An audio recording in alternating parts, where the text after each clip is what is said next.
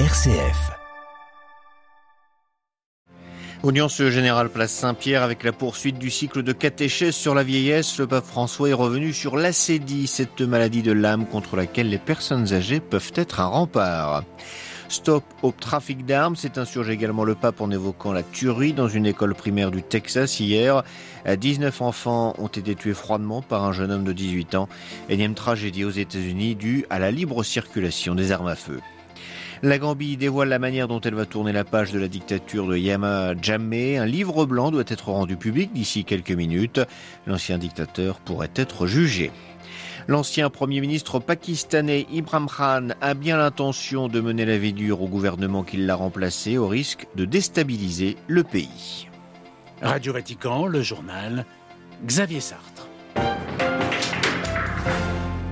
Bonjour, les personnes âgées remparent contre l'acédie. Cette maladie de l'âme entre indifférence et capitulation a été dénoncée ce matin par le pape François. Poursuivant son cycle de catéchèse dédié à la vieillesse lors de l'audience générale, l'évêque de Rome a livré quelques pistes pour combattre cette sorte d'intuition négative qui plombe l'espérance. Le pape qui compte donc sur les plus anciens pour l'affronter. Marine Oriot. Sur la base de l'Ecclésiaste, le pape s'est arrêté sur cette voie de l'indifférence qui peut parfois apparaître comme seul remède aux désillusions douloureuses. Or, il n'en est rien. Ce désenchantement doit à tout prix être évité, particulièrement chez les personnes âgées. Si les personnes âgées gardent intacte leur passion pour la justice, alors il y a de l'espérance pour l'amour et aussi pour la foi a assuré le pape, et de regretter la culture qui aujourd'hui prétend tout mesurer, tout manipuler, pour finalement produire une démoralisation collective que les anciens appelaient assédie. Attention, cette nouvelle raison cynique qui dispense de la moralité fait de nous une société fatiguée, a estimé François, prévenant contrer la tentation de tout savoir, du délire d'omniscience. Nous qui étions censés produire un bien-être généralisé, nous tolérons un marché de la santé scientifiquement sélectif. Nous étions censés mettre une limite insurmontable à la paix. Nous voyons de plus en plus de guerres. La science progresse, mais la sagesse régresse, a constaté le Saint-Père, qui en appelle donc aux personnes âgées pour mettre en lumière toutes ces tromperies cachées grâce à leur humour, leur expérience et grâce à leur passion pour la justice. Marine Oriot, et pour plus de précisions sur cette audience générale, une seule adresse www.vaticanews.va. Autre parole du pape à l'issue de l'audience sur la tuerie dans une école du Texas hier aux États-Unis. Mon cœur est brisé, il est temps de dire stop au trafic d'armes sans discernement. Engageons-nous tous pour que de telles tragédies ne puissent plus jamais se reproduire, a notamment déclaré François. Les messages de solidarité, de proximité se multiplient envers les États-Unis après la énième tragédie liée à la libre circulation des armes. Un jeune homme de 18 ans a battu froidement 19 enfants, tous âgés de moins de 10 ans, ainsi qu'un enseignant dans une école primaire de la petite ville d'Uvalde, non loin de la frontière avec le Mexique. Le tueur a été abattu ensuite par la police. Jean-Charles Puzolu. Une nouvelle fois, cette tuerie au Texas relance l'éternel débat sur les armes aux États-Unis. Joe Biden était dans l'avion, de retour d'une tournée en Asie lorsqu'il a été informé. À son arrivée à la Maison Blanche, il s'exprime. En tant que nation, nous devons nous demander quand, au nom de Dieu, nous allons nous opposer au lobby des armes à feu.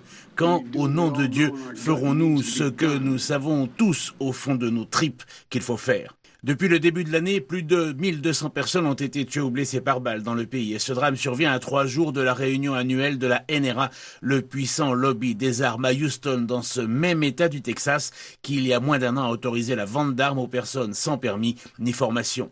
À Chicago, c'est le cardinal Blaise Kupich qui hausse le ton. Alors que les médias font défiler des experts qui offrent les lamentations prévisibles, dit-il, nous devons prier pour les victimes, leurs proches et pour les parents qui enverront leurs enfants à l'école demain. Nous devons nous armer de courage pour agir, ajoute-t-il. Qui sommes-nous en tant que nation si nous n'agissons pas pour protéger nos enfants et de porter l'estocade, je le cite, Le deuxième amendement n'est pas descendu du Sinaï.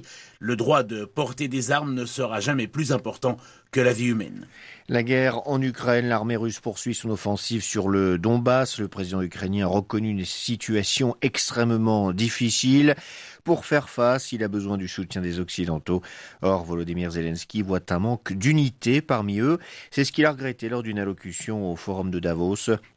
Il a notamment fustigé l'attitude de la Hongrie qui refuse pour l'instant d'imposer un embargo sur le pétrole russe comme le souhaiterait l'Union européenne.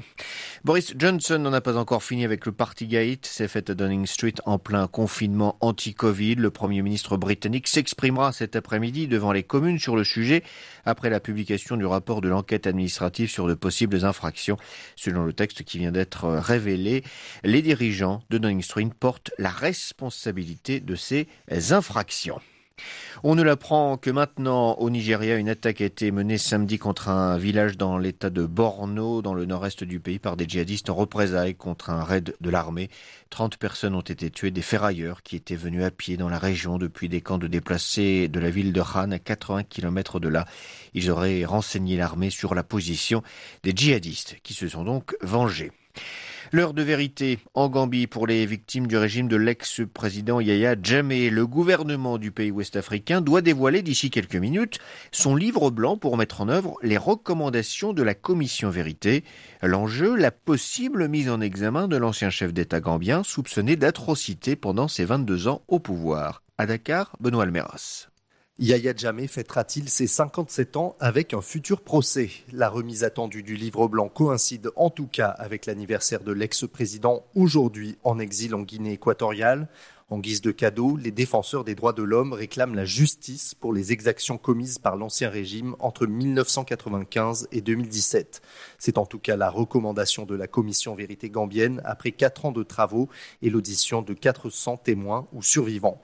Pour la TRRC, Yaya et une soixantaine d'autres personnalités doivent être poursuivis pour plus de 40 crimes, meurtres, disparitions forcées, tortures, viols, notamment le massacre de plus de 50 migrants ouest-africains en juillet 2017. Reste à savoir quelle sera la position du nouveau pouvoir gambien. Ces derniers mois, l'actuel président Adama Barrow a multiplié les signes de rapprochement avec le clan de Yahya Jammeh. Dakar, Benoît Almeras, pour Radio Vatican. 39 jours que les secouristes tentent de sauver huit mineurs coincés à des centaines de mètres sous terre dans une mine de zinc du Burkina Faso. Hier soir, les corps sans vie de quatre d'entre eux ont été retrouvés. C'est ce qu'annonçait le gouvernement burkinabé. Les opérations de secours se poursuivent pour retrouver les quatre derniers mineurs portés disparus. Au Pakistan, arrestation par la police de plus de 1200 militants du Parti pour la justice, la formation politique d'Imran Khan. L'ancien joueur de cricket qui a dû démissionner le mois dernier de la tête du gouvernement se dit victime d'un complot fomenté par l'opposition et les États-Unis. Il tente de récupérer le pouvoir à tout prix au risque de déstabiliser le pays. Les précisions d'Emmanuel Derville. Six semaines après avoir perdu sa coalition parlementaire, l'ancien Premier ministre Imran Khan n'accepte toujours pas sa défaite. Il accuse l'opposition d'avoir acheté des députés de son camp avec l'appui des États-Unis pour le renverser. À ses yeux, la nouvelle équipe gouvernementale est composée de traîtres.